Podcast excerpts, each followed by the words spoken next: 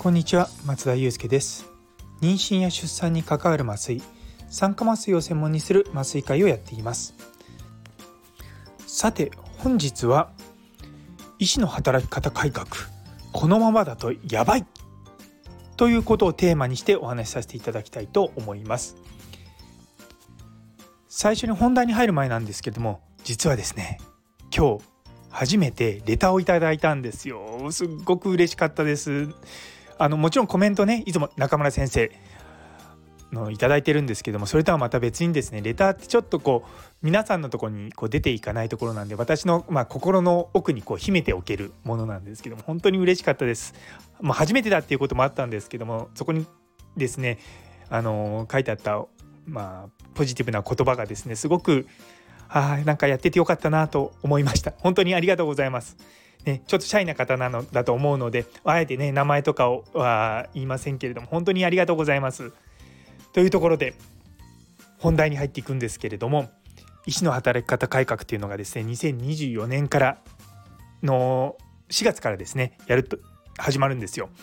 でどういうことになるかっていうと今まで、まあ、僕ら医者っていうのはもう労働時間なんて合ってないようなもんでもう死ぬほど働いてっていうのがまあ当たり前だったんですよ。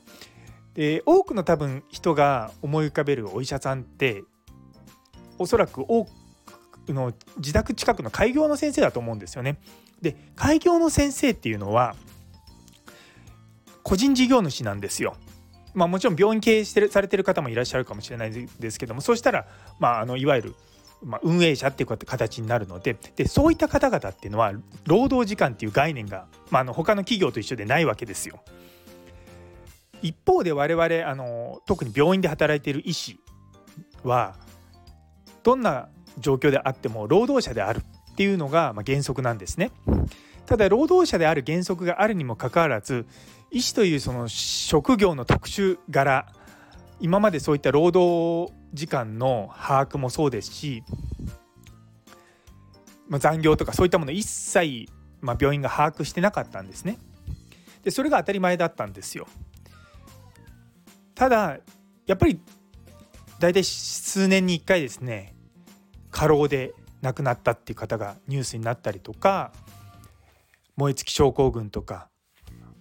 施設によってはあのある一点特定の診療科の先生方がいなくなってその診療ができなくなる特にねあの産婦人科医療とかは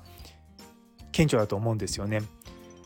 ちょっと前に市川の方だったと思うんですけど産婦人科の先生が1人でその病院で、えー、産婦人科をされていて24時間365日オンコールだったんだけれども、えー、何多分何かこう研修とかそういったのではずの病院を外してる時に、まあ、事故が起こったとか、まあ、そういったことがあるっていう事例があったんですね。やはりですねその僕らのま仕事の特殊性どうしても人に依存しがちな診療というかまあ業務なんですよね。なのでやはりですねその働き方っていうのはずっとまあ前々から問題になってるんですよ。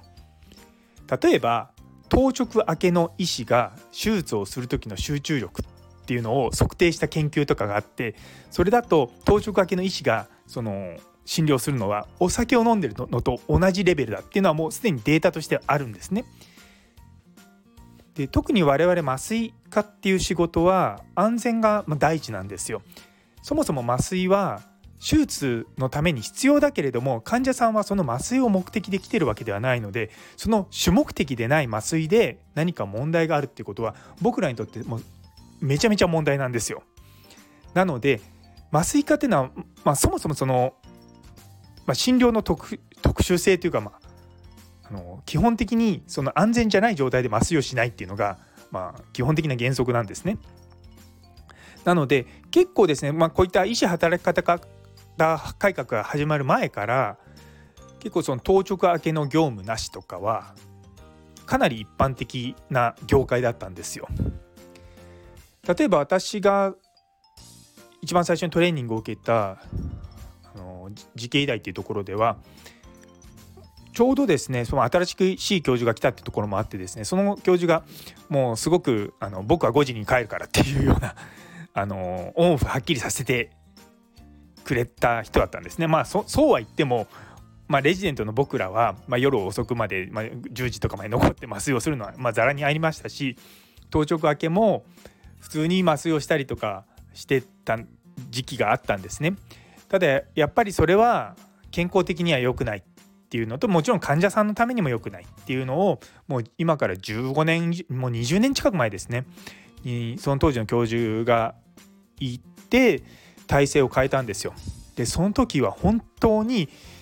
まず最初に僕らは「え帰っていいの?」っていうところですごい戸惑ったんですよね。でいやでも今までそんな帰っていいとか言われてもでもねいやなかなかちょっと空気を読んでですね帰りづらいよなみたいな感じでこううだうだしてるとですね教授がツカツカツカってきて「さっさと帰らんかバカ者!」って言って怒られるんですよ。えそんなえ帰らなくて怒るのとか思ったんですけどももうちなみにですね今同じこと僕やってます。あの若い先生「もう早く帰んないとダメだよ!」とか言いながらですねさ早く帰らせるようにしてるっていうのはあのまあ、僕もその当時の教授と似たような年になってきたので、まあ、同じようなことやってんなと思いながらですねどうしても若い先生とかだといやなんとなく帰っていいのかなって不安になったりとかそうは言ってもなんか空気を読んで帰るなよみたいなこと言われてるんじゃないかって思うかもしれないんですけど、まあ、そういったこともなくですね、まあ、僕はそういった環境で育ったんですね。で実は今働いてる埼玉医大の医局は、まあ、そういう医局じゃなくてまあまあ昔からあるところで、まあ、当直明けも普通に働きますさすがに当直がもう夜通しやってて朝4時とか5時とかもやってたら、まあ、ちょっと午前中は寝てていいけどもちょっと午後は手伝ってねみたいな感じだったんですよ。で2012年に今の一局に、まあ、完全にに移動した後時は本当にそれが大変だなと思いながらまあその当時はやっぱりまだ勉強したいところもあったのでまあ仕方がないっていうのもありながらですねあの働いてたんですよ。まあまあそういったのが当たり前なのがまあ大体今から10年ぐらい前ですよね。で多分しか医師働き方改革っていうよりもそもそもの働き方改革っていうものが2014年ぐらいから始まっの言われて確か実際の施行が2017年か18年かそれぐらいだったと思うんですよね。で医療業界はちょっと遅れてるはずなんですよ。それで実は皆さん結構勘違いされてるのが働き方改革の本当の目的ってなんだかご存知です？決して労働時間を制限しましょうっていうものじゃないんですよ。働き方改革の根本的なものは日本が少子高齢化によって生産年齢人口が減ってしまって生産力が低下しているそれをなんとか改善しようっていうのが働き方改革なんですよ。なのでその一億のその中に例えば同一労働同一賃金とかあと高齢者とかあと妊娠あ子育て世代の雇用とかそういったものが実は盛り込まれているんですね。でそれはもちろんその各業界によって状況が違ってくるのでそれで違うアプローチが必要なんですけれども結構あの多くの、まあ、日本の企業の独特なところもあってそのサービス残業みたいなものが当たり前にあってっていう文化的な背景があるので結構その労働時間を、まあ、ちゃんとその事業者言ってみれば会社ですよね、まあ、我々で言うと病院です。病院側が把握をしてみんなが働きすぎてないかどうかっていうのをちゃんとチェックして働きすぎの人はあのー、例えば産業医の先生にちゃんと見てもらうとか場合によってはあの働かないようにちゃんと指導をするとか、まあ、そういったことをやっていくっていうのがあるんですよ。それですおそらく最初のデータが2012年ぐらいに出たと12年か14年ぐらいだったと思うんですけどもとりあえず医師の働く時間が長いと。で結構残業時間で出してくるのがまたちょっとこうイメージがつきづらいんですけれどもまあ、フルタイムそそもそも残業時間で働くまあまあ今いやそれはやめときますそこの文句は言いませんで一応僕らが今その基準になってるのが残業時間なんですよ。でちなみに一般則一般の普通の普通のって言い方変ですけど通常の医療とは関係ない医師ごめんなさい医師以外の人の労働時間っていうのは360時間です。年間。つまり月30時間ですね。つまり週あたり、まあ、8時間ちょっとぐらいかな。っていうのが、まあ、普通の一般則なんですよ。でただ一般則なんですけども例えば業務によっては少しその360に収まらないような時は720まであの増や残業を増やしてもいいですよっていうのはそれは許可制によってあの一般の企業の人でも大丈夫な。それで我々医師のランクは2つに大きく分かれるんですけども残業が960時間までと1860時間までって。いやいやいやいやそもそも一般の人は360時間までなのにその3倍近い900何時間っていうのが最低ラインでちなみにマックスまでいくと1860って言ってごめんなさいの通常の360時間の、ほぼほぼ9倍っていうか、まあ、8倍ぐらいじゃないですか。いやそそうなのかとか思いながらですねっていうのは何でそうなってきたかっていうと実はその僕ら当直っていう夜中病院に泊まっている仕事があるんですよ。でこれがまたですね中にはすっごく忙しい、まあ、うちの病院の麻酔科みたいなすごく忙しい当直もあれば当直って言ったらとりあえず寝てるのが基本的であなんか呼ばれたらちょっと処置をしたりとか診察したりとかしますっていう、まあ、本当にもうピンからキリまであるわけですよ。本当にそのピンキリをですねなんとかしようっていうのが今回の話なんですよ。いやそれでもですねうちの病院の中でも例えばうちの麻酔科は本当に忙しい夜中寝れないのはまあ、あのこの前新しく研修に1月から来た先生がですね今まで3回当直したんですけども2回とも3回中2回は全く眠れませんでしたって言われて、まあ、そうだよなとか思うような当直がうちは当たり前なんですね。まあ、まあ、なので、まあ、当直明けはもちろん帰れるし当直の人も、まあ、できる限り僕らあの調整できれば日中はそんなにのハードワークを与えないようには僕僕は少なくとも個人的にやってます。でまあ、ゆくゆくはねその日勤と夜勤でしっかり分けようっていうのは課の方針としてはもう明らか明確にうちは決まっているのであとはま人数を増やしながらそこに向かっていくってだけなんですけれどもねまあまあまあそれはまあうちの話は置いといてとりあえずだからその当直業務っていうのがまあほぼ要だと思っていいんですよ。それでさらに複雑にしているのは実は僕らってアルバイトっていう、まあ、名目で、まあ、名目って言い方変ですけど結構他の病院に仕事をお手伝いに行ったりとかするんですね。小さな病院であの常勤の先生が10人も満たないようなところでそこの先生たちだけ当直やるってやっぱり大変じゃないですか若い先生もいれば、ね、ご高齢の先生もいらっしゃるんでそうなってくるとあの比較的若い医師の多い大学病院とか、まあ、地域の中核病院とかの先生が週1回とか行ってそこでいわゆる僕らの業界用語でいう寝当直っていうのがあるんですよ。寝当直っていうのはそこの病院に行っても基本ほとんど何も呼ばれないけれども法律上ベッドが19床以上あるところは常に医師がその院内にいなければいけないっていう法律があるので医師を1人置くわけですよ。ちなみにもう20年前の今の医療の医者の研修制度っていうのが始まる前はですね基本的にそういうのをやるのは初期研修あ初あの研修医っていうか医者になりたての人たちの仕事だったんですよ。僕の時は、まあ、ちょっとその過渡期だったので僕もその何も右も左もわからないような状態でとりあえずあのマニュアルを片手にいざとなったらその先輩に電話してっていうような感じで行ってたんですね。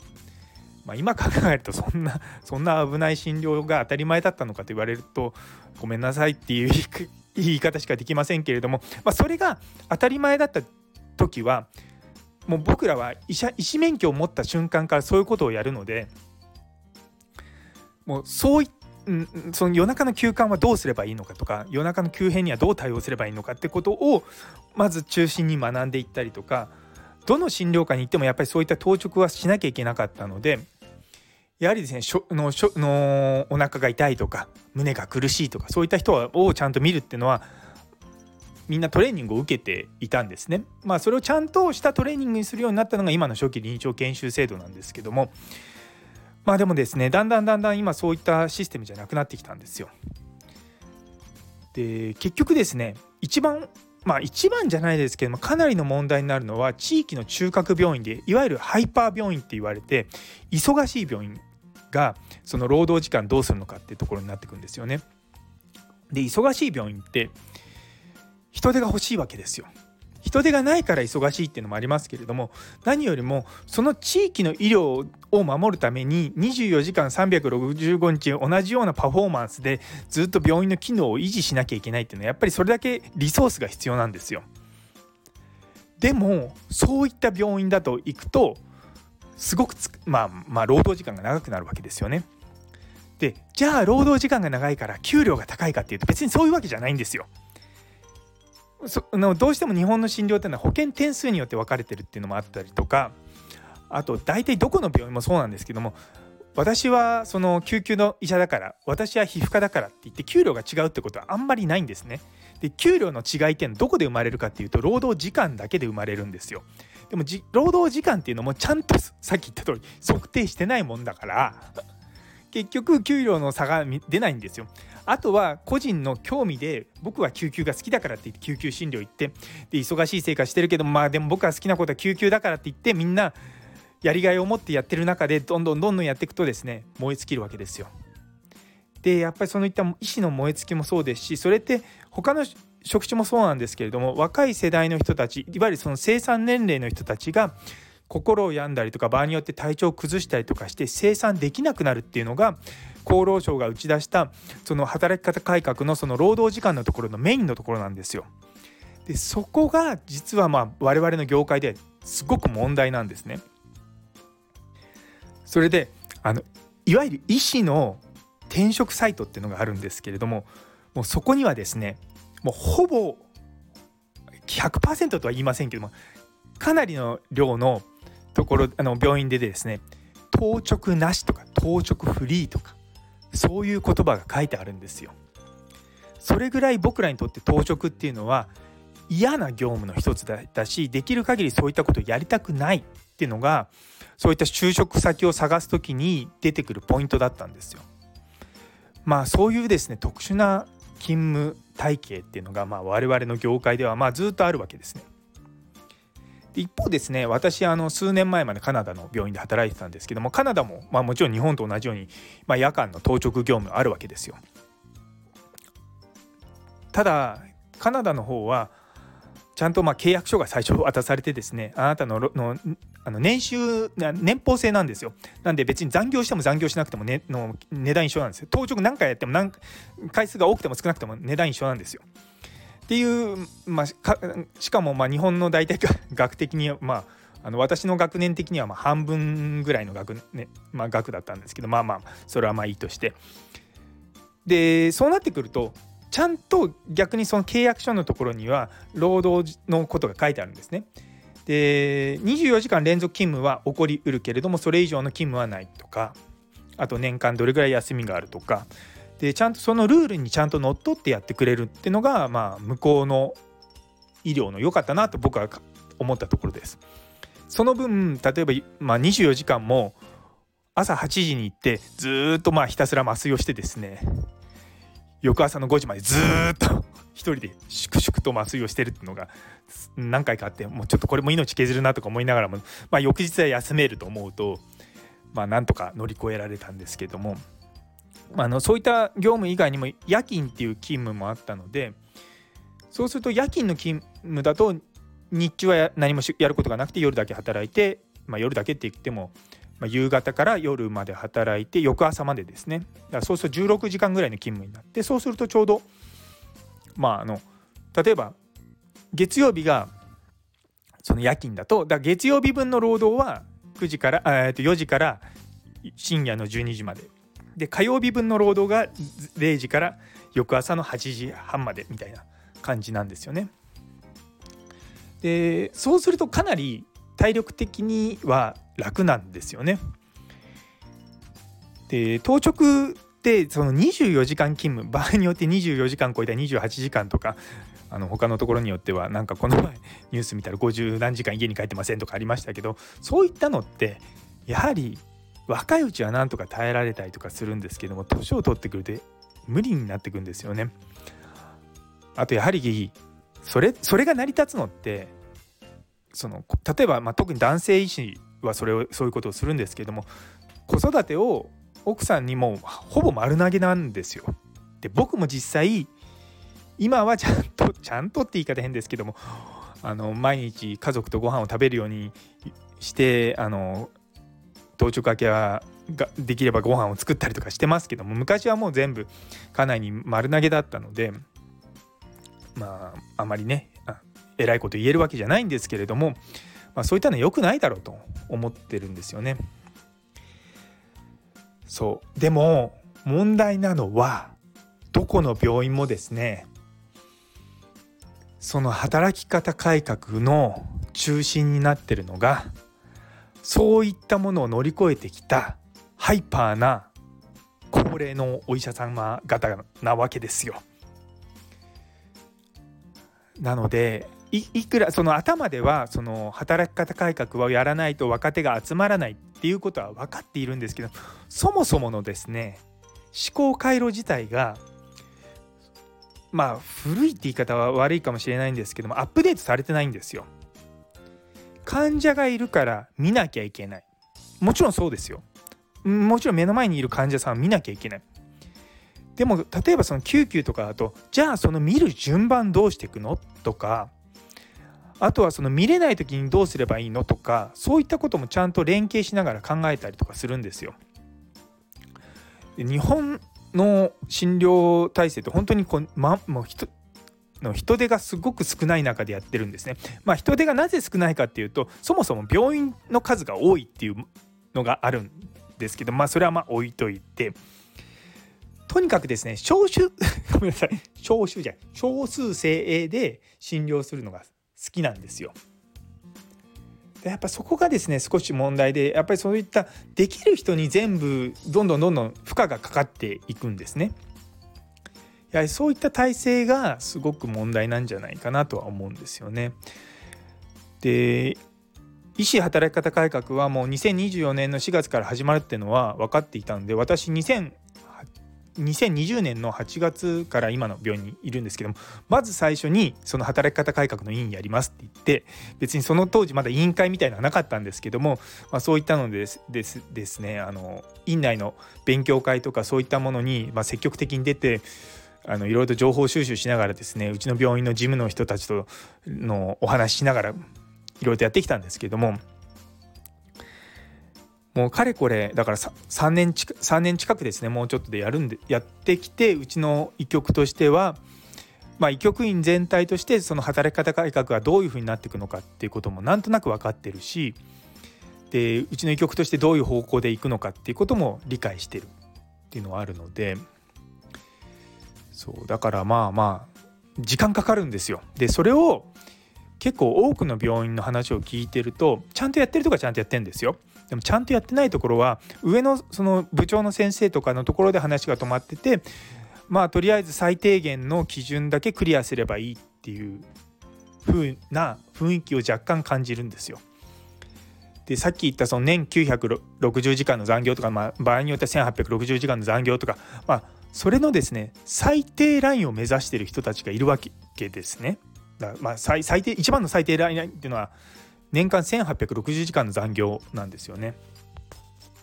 ちなみに1860時間の残業ってだいたい週あたり40時間の残業なんですよ。で普段 1週間の労働って40時間じゃないですか。ほぼ倍ですよね。ほぼ倍働かせ働かされるって言い方変ですけど働くっていうことを前提とした勤務っていうのはちょっとどうなのかなとは思うんですよね。でもそんなにダラダラダラダラ長く働くよりも実際はちゃんとアウトプットを指標としていわゆるそのビジネスでいう KPI みたいなもんですよねそういうものを指標にしてこの人数で本当にちゃんとできてるのかとかそういったことをやっていかないといけないと思うんですけども病院っていうのはですねそういったものが著しく乏しい大学病院とかそういった大きな組織であってもそういった観点はですねなかなか持ってくださらないのが実情なんですね。なのでうちの病院は幸いですねその働き方改革は大まかな枠組みは病院側が、まあ、あの決めてくれるけれども実質なところは閣下に任せますっていう、まあ、本当に僕らとしてはありがたいところなんでですよね。なんでうちの麻酔科はだから当直明けは帰れるようにしてます。もうちょっと人数が増えたら日勤夜勤に切り替えていきますっていうところでもうプランが決まってるのでそこはまあ安泰なんですよね。で一方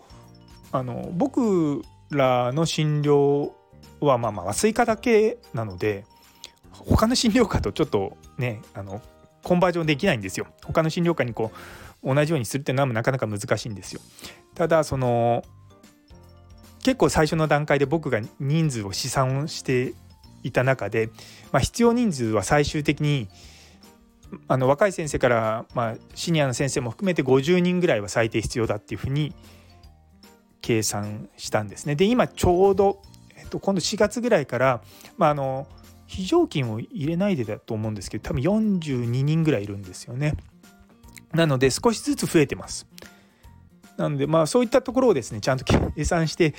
うちはやっているからまだできるんですけどそういうのをちゃんとやってるのかな他の診療科とか思うんですよね。いやだから本当にそれ心配なんですよ。やっぱりその当直明けも普通に働かせるとか、うん、そういったのがなかなか難しいんですよね。でただ例えば内科の先生とかだとの基本内科の先生は、まあ、全部の内科大体見れるので例えば当直としてその院内の例えば心臓の循環器内科消化器内科呼吸器内科とかいろんな内科の先生たちを、まあ、合同で当直するってやれば、まあ、院内にの当直してる医者の人数は減るのでそこれだけでも働き方改革になると思うんですよね。ただそういったことができるんですけども例えば小児科とか産婦人科っていうのはそういうのがやりづらいんですよね。なのでそうなってくるとどうするのかってところは私はちょっと心配だなと思っています。そしてその産婦人科っていうのがなかなか忙しい。で複数人で当直してたりとかする中で、まあ、おそらくできる方策としてはよ例えばまあ3人で当直してたら上の1人は当直あ、まあ、宿直っていう形でその病院の中にはいるけれども労働時間にカウントしないっていう、まあ、条件にして残り下の2人は日勤夜勤みたいな感じだったらまあなんとかなるのかなと思いながら考えてますただそのうちもそうなんですけども大きな病院の産婦人科の先生方って地域の産婦人科の先生のところの当直をしているでその地域のその産婦人科の当直っていうのは外から来る先生でなんとか成り立ってるっていう状況になってくるんでいや本当にもう共倒れになるんじゃないかっていうのが心配ですよね。いやだからちょっとそこら辺がですねでちょうど今今月来月ぐらいがですねその宿日直許可っていうのが取りを取りやすいって言い方変ですけれどもあの労働基準監督局とかもですねあの我々の事情も分かってるのでその辺りをまあねなんとかなるのかなと思いながらですねでもそれでその実際病院の中にいるのにその働いてないみたいなカウントするのってどうなのかなって僕は悩ましいなと思うことはあります。ただ若い先生に言いたいのはちょっと病院の上の人たちに任せっきりにすると危ないなってのは思うんですよね。でもちろんその自分たち若手の意見っていうのがなかなか上に届かないとは思うんですけども今だったらまだなんとかなると思うんですけどもこのまま2024年の4月まで自分たちの働き方改革を上の人たちだけに任せてるのはすごく危ないと思います。だそれがまあ私が今回のタイトルで言うやばいっていうところなんですよね。さらにまあ私は今だから2024年だけじゃなくてだから2025年とか6年とかその辺りのことを考えた時にもう確実に若い先生はちゃんと働き方改革がされてる病院にしか行こうと思わないし逆に言うとそういったところの、まあ、枠があってそこから溢れた人が行く病院っていうのが出てきて、まあ、もちろんそういったところにもは人がじゃあ居つくかって言ったらちゃんと居つかないと思うんですよね働き方がちゃんとしてないので。っていうそういう負のサイクルに入る可能性があってだから人がいるところはどんどんどんどん増えていって人がいないところはどんどんどんどん人がいないっていう構図にはなると思うんですよね。でそこのところでまた、まあ、人員派遣とかそういったことが起こるかもしれないし、まあ、どうなっていくのか私はちょっとわからないですけども少なくともいい体制を整えて人が増える余力があるようなシステムにしていかないと多分どのまあ、医局って言い方変ですけどそういった診療グループも生き残れないと思うんですよね。そうだからやっぱその辺りがですねもう今彼やり始めるとギリギリ遅もうもうかなりや急いでやんないと危ないっていうのは2024年に入る人たちは2023年に見学に来るわけですよ。でその時にいやうちはずっと働き方改革やっててもう登頂書きフリーなんですっていうのを言えるところといや2002今はね登頂かけも働かなきゃいけないけども2024年の4月からはちゃんとあの法律にのっとってあの登頂かけフリーになるよっていうのはどっちが信用できるかって言ったら前者ですよね。なので僕は早くやらなきゃダメだって言っていやこれ本当にやばい話なんですよ。というところで最後まで聞いてくださってありがとうございます。皆様の週末が素晴らしい週末になりますようにそれではまた。